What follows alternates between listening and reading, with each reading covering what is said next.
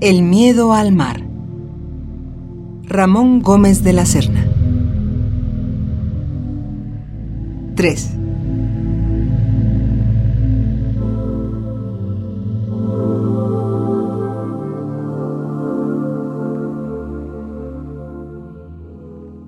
¿Tiene las manos rosadas?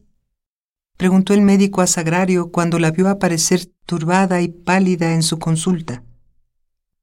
No, él no. Pero ella sí, dijo Sagrario al doctor sin darse cuenta de que realmente no decía nada diciendo solo ella. Bueno, bien, sí, ella. Pero ¿quién es ella? Ella es Asunción, la hija del químico. Pues eso es grave. Iré a ver a su padre. Es una enfermedad fatal. Su antiguo ascendiente al mar o al agua lo mismo da, les llama con insistencia. Es algo muy difícil de vencer. Yo he visto, cuando era alumno en el hospital de la ciudad, a un enfermo que ya se le evitaba la proximidad con ningún estanque o taza de fuente. Metió la cabeza en un cubo de agua y la mantuvo así, y contuvo la respiración hasta que se ahogó. Si no lo hubiera visto, no, no lo creería. Pobre Asunción, pobrecita amiga mía, dijo Sagrario entre lágrimas. No, no llores, Veremos de curarla. Pero tú, que eres tan amiga de ella, ¿no habrás observado nada? Ahora sí, ahora veo muchas cosas. Ahora veo por qué quería que siempre estuviésemos en la playa.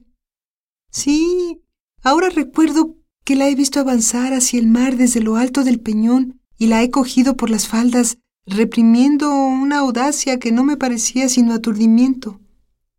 Me ha pasado que estando en la misma playa, la he visto avanzar hacia las grandes olas y gracias a mis gritos ha vuelto.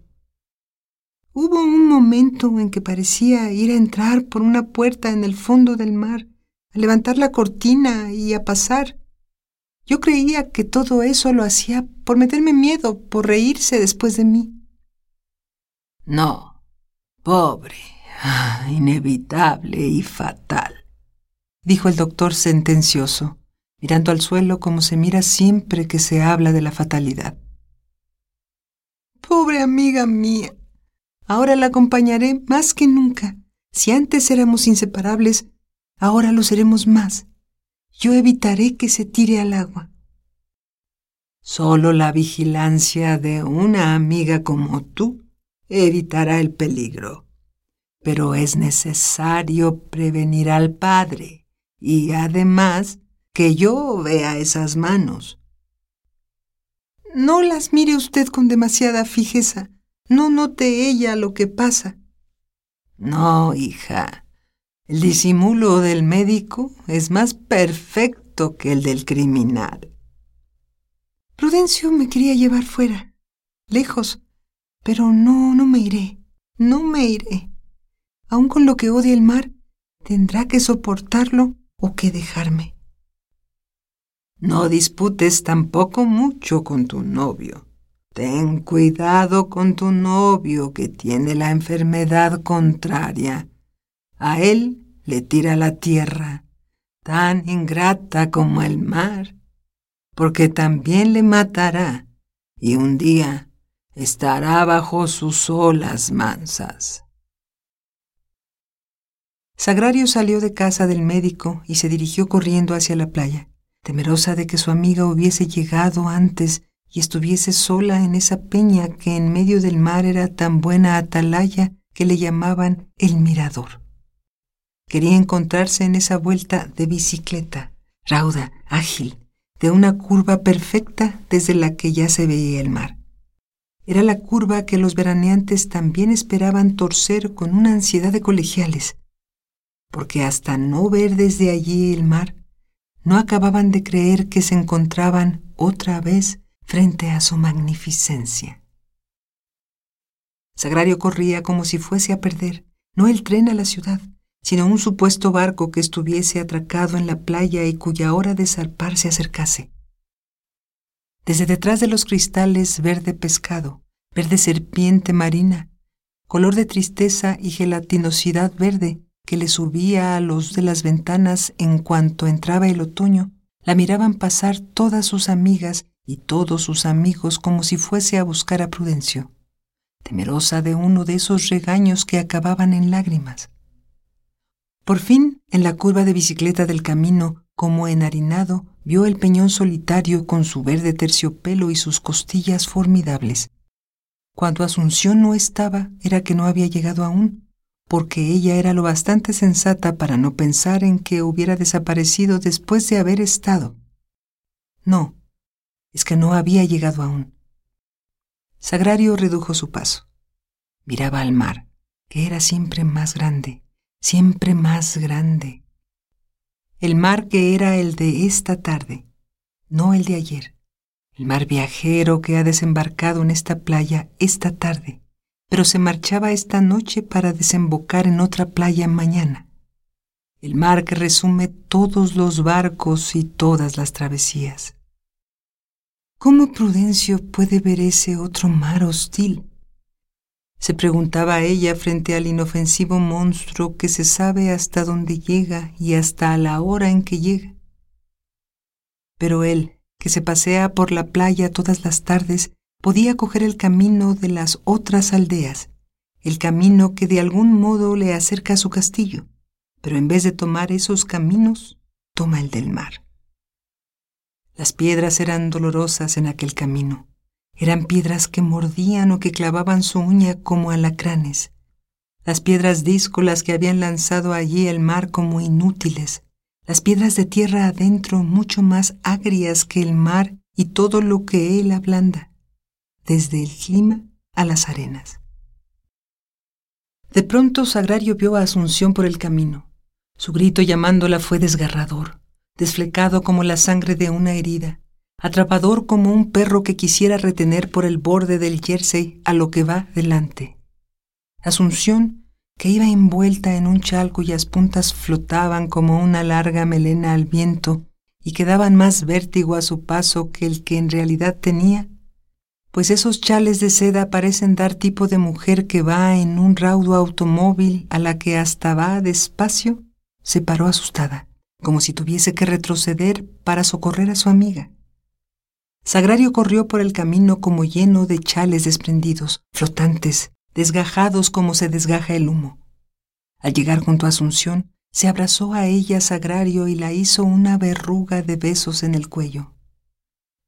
Ya juntas de paseo, el mar se puso más risueño y era como si las olas jugasen como niños a saltar las unas sobre las otras en un almarro inacabable un marro rápido de ahora te quedas tú, ahora me quedo yo, ahora te vuelves a quedar. La gran hoja de almanaque de octubre se leía en el cielo. Octubre se leía en grandes letras como se lee arco iris en ciertas ocasiones. ¿Y si nos quedásemos en la playa? preguntó Sagrario como prefiriéndolo, mirando hacia los almohadones de la arena. Estamos citadas con Prudencio allí arriba y podría subir al pico desde la otra playa y disgustarse al no encontrarnos. Tienes razón. Vamos.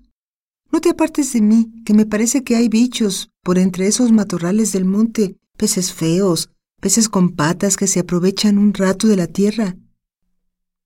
Asunción sonrió. Además de cogerla del brazo, le cogía una mano sagrario la mano del brazo que la llevaba como sosteniéndolo en cabestrillo. Sagrario tenía miedo de llegar al borde de la peña, como si todos los días hubiese habido barandilla y hoy faltase, como si el balcón estuviese desbalconado. Procuró ir despacio, como si así, retrasando el llegar, pudiesen dar tiempo a que llegase Prudencio. Vamos a sentarnos aquí, dijo Sagrario. ¿Y por qué tan lejos del mar? preguntó Asunción. Porque me siento con algún vértigo y no quisiera estar tan al borde. Entonces me acercaré yo sola. No, no, no, iré contigo. En este iré contigo que pronunció Sagrario, Había el miedo de caer con su amiga, de ser arrastrada al querer sostener a la que se sentía absorbida por el mar. Se sentaron en lo más alto y al borde. Sagrario temblaba y acariciaba las manos a Asunción, sacándola y metiéndola a las sortijas, entreteniéndola así para que no mirase a su terrible amante, al que podía raptarla en un momento. Mirando las sortijas, en la que más entretuvo es en la sortija que no puede salir. Asunción se empeñaba en sacarla y Sagrario ya la miraba atemorizada, como si eso pudiese irritar el mal rosa, como si el pensamiento de tirarse pudiese salir de sus manos más que de su cabeza. No, no, déjala, déjala, decía Sagrario. No quiero, mujer, porque si no la saco hoy probablemente no podría sacarla nunca, y tener una sortija que no se saca nunca tiene algo de estar como enterrada ya. La mano, en vez de amoratarse, volvió más rosa. Sagrario estaba arrepentida de haber comenzado ese juego, pero por fin la sortija estuvo en su poder. ¡Oh, qué feliz me siento de estar libre! dijo Asunción muy exaltada. Por fin puedo optar por lo que quiera. Me siento desprendida. Se veía que eran cosas dichas con frivolidad, pero Sagrario temía que pudiesen ser ciertas. Prudencio apareció de pronto en lo alto y cerca, porque había subido por el lado que era rampa a sus espaldas. Después de saludar tomó el sitio de Sagrario a su espalda, en el lado del silencio, donde los novios creen que solo les oye su novia aunque esté muy cerca de la amiga que les acompaña. Siempre creo que me pierdo en el atardecer del mar y que no podré volver a ti. Naufrago cada tarde. Ese elefante que hace ejercicios de tragárselo todo con su trompa ha debido de cazar muchas veces a los que andan por las playas. No te hubieras perdido.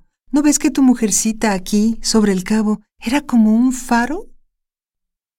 Vivir en una playa es como vivir al final del mundo, donde termina lo humano. El mar es una mentira, es una cosa irracional que no tiene que ver nada con el hombre, nada. Es un cielo abuardillado el del mar. Sagrario levantó los ojos y se vio que también lo había oído Asunción, porque también levantó los ojos. Sí, continuó Prudencio, ya te he visto quererme desmentir. Has levantado la cabeza hacia donde únicamente es alto. Pero lo que yo digo que ni el horizonte se une el cielo a la tierra aguardillándola desde tan lejos como sucede en el mar. Sagrario no tenía fuerzas para responder. Se sentía presa entre dos fanatismos, el que latía en su amiga, que hasta deseaba el mar con ansia de muerte, y la del novio, que lo odiaba. Ella era la única que veía la serenidad esplendorosa del mar, su cura de todos los males. Bueno, ¿y si nos volviéramos? dijo Sagrario. No contestaron ninguno de los dos enfermos de fanatismo. Prudencio, en plena fiebre, decía, Pero es el caso que no quiero apartarme de él, que lo que me gustaría es estarle gritando siempre, decirle cosas terribles que rebajasen su orgullo idiota, en sus playas todo es vano y todo espera para la mayor intimidad de ir dentro de los camarotes de la tierra. Al mar lo alabaron los hombres como esclavos, como haciéndose así más fuertes que su miedo. Yo, que soy más valiente que ellos, le miro de arriba a abajo y no le alabo. Sin embargo, parece que tú tienes más miedo que nadie, que el cobarde eres tú dijo Sagrario sin poderse contener. Prudencio se puso en pie lívido y categórico. Mira, me voy a casa. Adiós. El mar es tan villano, tan chulo, que abusa de lo femenino, que ha sido capaz de que tú me digas esa frase de taberna y que me hagas más cobarde que él, que tú me quieras a echar a reñir con él. Como no habría otra manera de reñir con el mar que tirarse a su fondo, prefiero reñir contigo y ser menos cobarde que quedándome, yéndome. Prudencio comenzó a descender la cuesta, la repugnante cuesta de los sapos, porque todos salían a esa hora y parecía andarse sobre ellos. Un gran dolor mezclado a octubre es mucho más profundo. Sagrario lloraba, y pava, y para no ser egoísta ni en su llanto, no dejando de pensar en su amiga, se abrazaba a ella para enjugar su llanto en el regazo en que se había consolado de tantas disputas con tantos novios. Asunción miraba al mar, y eso la resignaba del dolor de su amiga y no la hacía tomar parte en sus lágrimas. Lo veía colmado de lágrimas saladas y dedicado a jugar con ellas. Se había hecho bastante de noche, aunque no lo había dejado notar una luz silenciosa, disimulada, que, como pocas veces sucede, había encendido su lámpara blanca en cuanto él había apagado su lámpara amarilla. Prudencio se repetía esa bravuconería de mujerzuela que le había salido a Sagrario en la taberna de la naturaleza, tan tabernaria en medio de todo como una taberna confinada entre cuatro paredes, echando al hombre tierno y de espíritu delicado contra el hombre bestial pero fuerte. Él que había odiado ese gesto en las mujeres de los mineros, en las disputas de unos con otros, no podía perdonarlo en aquella mujer ni aunque el enemigo fuese algo tan ridículo como el mar. Bajaba como quien huye de la mujer que le quiere retener en el desierto, en la playa nocturna, como de la sirena que le quisiera llevar al mar para arrojarle en él. Abominable sirena. Detrás, muy despacio, más pegada a su amiga que nunca, iba Sagrario apoyándose con melancolía en Asunción, pero apretando bien su brazo, su presa. Le has contestado bien, dijo Asunción. Bien. Yo he estado por ponerme en pie y gritarle, mentira. Decir del mar esas cosas, del mar que está ya en nuestra alma de tanto mirarle, del mar que es nuestra infancia, su salud, su alegría, sus leyendas. Cálmate, cálmate, dijo Sagrario con miedo. Déjale que se vaya, continuó Asunción. Su empeño era llevarte, humillarte a tu melancolía, a esa melancolía nuestra que es nuestra vida. Su alegría en el centro de la tierra es seca. Y recuerdo nuestro viaje a la capital como sin un elemento, somos como las focas ya. No podríamos estar sin tener los dos elementos al lado. Aunque llores estos días, déjale marchar. Peor es que tus ojos estén secos toda la vida y tengan la irritación de esa sequedad. Tú, acostumbrada a matar esa sed que tienen los ojos y que es tan dulce lavar en el colirio del mar. Sagrario silenció sus pucheros viendo a Asunción tan sensata. Después de todo tenía razón. Él la hubiera apartado del mar. Iba a estarla escarmentando por su odio al mar. Sin querer iba a llevarla a la contra en todos sus gustos. Iba a quererla purgar a costa de lágrimas sin cuento, como de un antiguo amor, de su amor por el mar, de su admiración, de su recuerdo. Evitaría sus viajes a la playa. No, no, Soltera sería una mujer consumida, a la que no se acaba de hacer caso en casa de su padre o de su hermano, pero todas las mañanas se asomaría a la ventana de su cuarto para ver el mar, que convidaba a desayunarse con una excursión sobre él. El suspiro de la mañana frente al mar alcanzaba hasta sus confines. Sus senos se dilataban como los senos del aire sobre el mar. Mientras, Andaban hacia la casa de Asunción, silenciosas, encantadas por la luna y transportadas por ella a la serenidad de la muerte en un mundo muerto y sereno. Eran como habitantes de la luna en la carretera inlunada.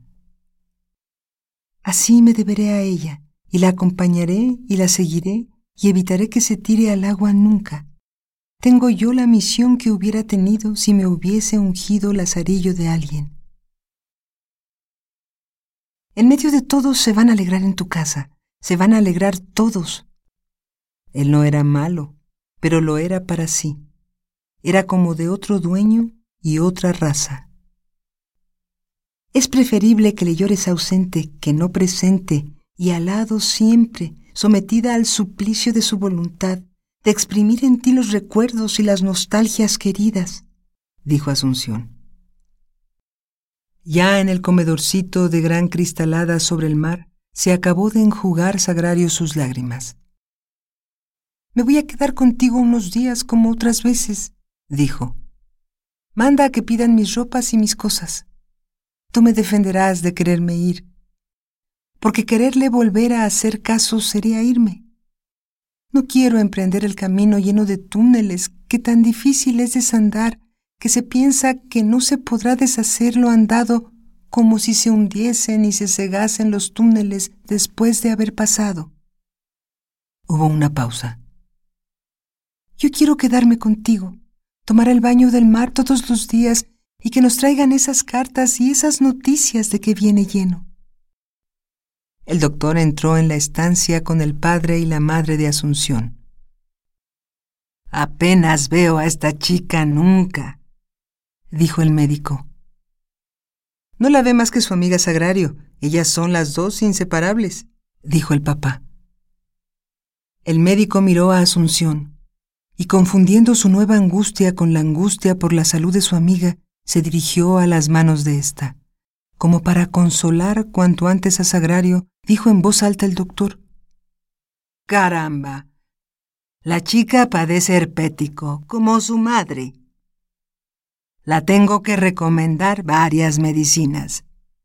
Esto que solo a algún profano se le podría antojar la mancha de la pelagra, el mal de la rosa, es vulgar y ligero herpético, dijo el doctor cogiendo sus manos. Sagrario sonrió encantada y besó a su amiga, llevándosela para hablar con ella a solas en el hueco de la ventana. El que Asunción no tuviese la pelagra la cercioraba de nuevo en su amor al mar. El que fuese sincero y volviese a ser sensato y a tener todas las razones que ella daba a aquel amor al mar que su amiga la había inculcado a ella. Tenía que hacerse perdonar sin decírselo, el haber pensado en que aquel amor era una cosa hija de una enfermedad.